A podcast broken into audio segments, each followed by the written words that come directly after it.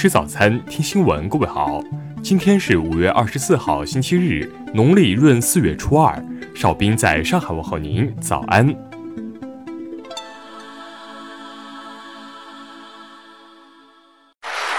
首先来关注头条消息。据《环球时报》报道，数名香港事务和法律界人士称。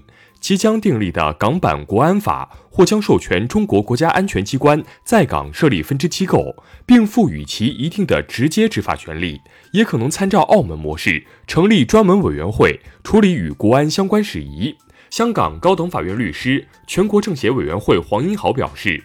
上述机构除搜集信息情报和联络沟通的职能外，还有望拥有一定的在港直接执法权利，但它将如何和香港现有执法机构配合和衔接，还有待进一步明确。据黄英豪介绍，目前香港没有专门负责情报工作的机构或部门。原本负责信息搜集工作的香港警队政治部已于上世纪九十年代解散，尤其反恐情报工作更是无人承担。面对日益复杂的地缘政治环境，建立专门机构处理相关事务非常必要。据相关人士透露，港版国安法大部分内容已经草就，人大常委会或将很快召开临时会议，在一两个月内就完成立法程序。下面来关注国内方面的消息。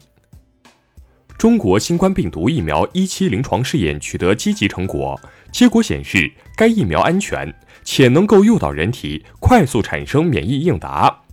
武汉市卫健委昨日消息，二十二号零至二十四时。武汉全市新增无症状感染者二十五例。二十二号当日，全市核酸检测一百四十七万零九百五十人次。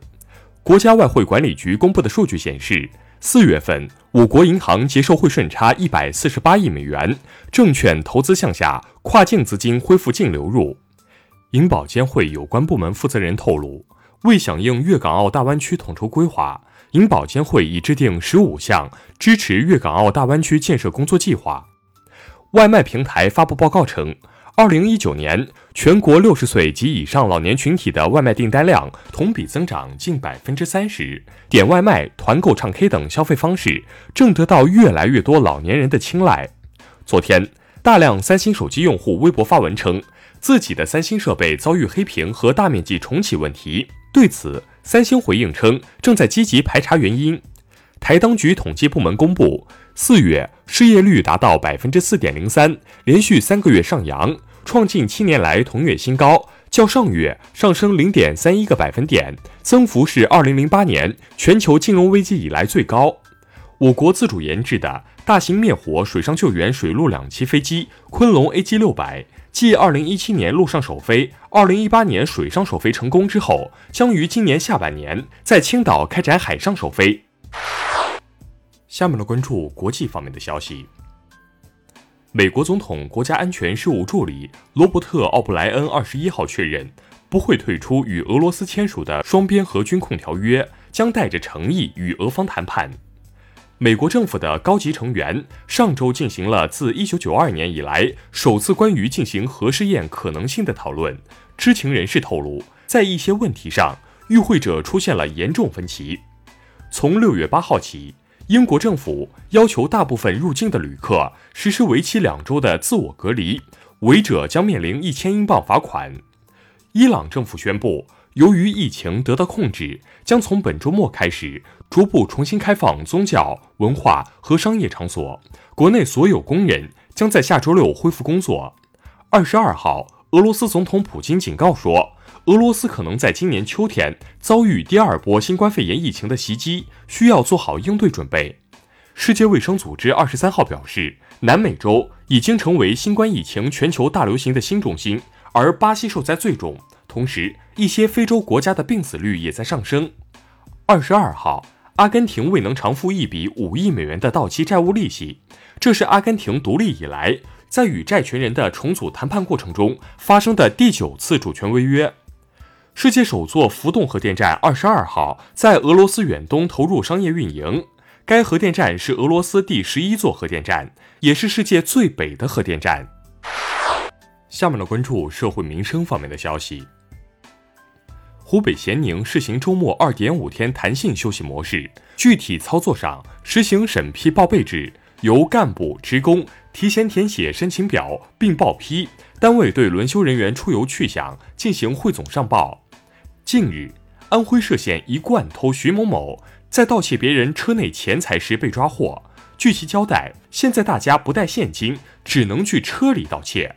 上次关押时间太短，这次希望法院从重判处，让自己在监狱把缝纫技术学会。近日，有网友通过人民网领导留言板反映。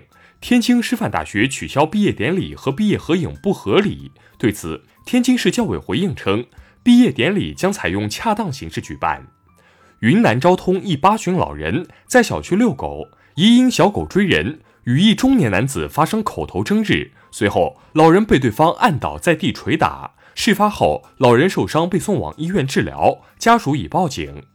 湖南永州一男子汪某某在疫情期间聚众赌博。民警前往执法，却遭到暴力抗法。汪某某咬伤民警，围堵警车，最终因妨碍公务罪被判处有期徒刑一年。最后来关注文化体育方面的消息。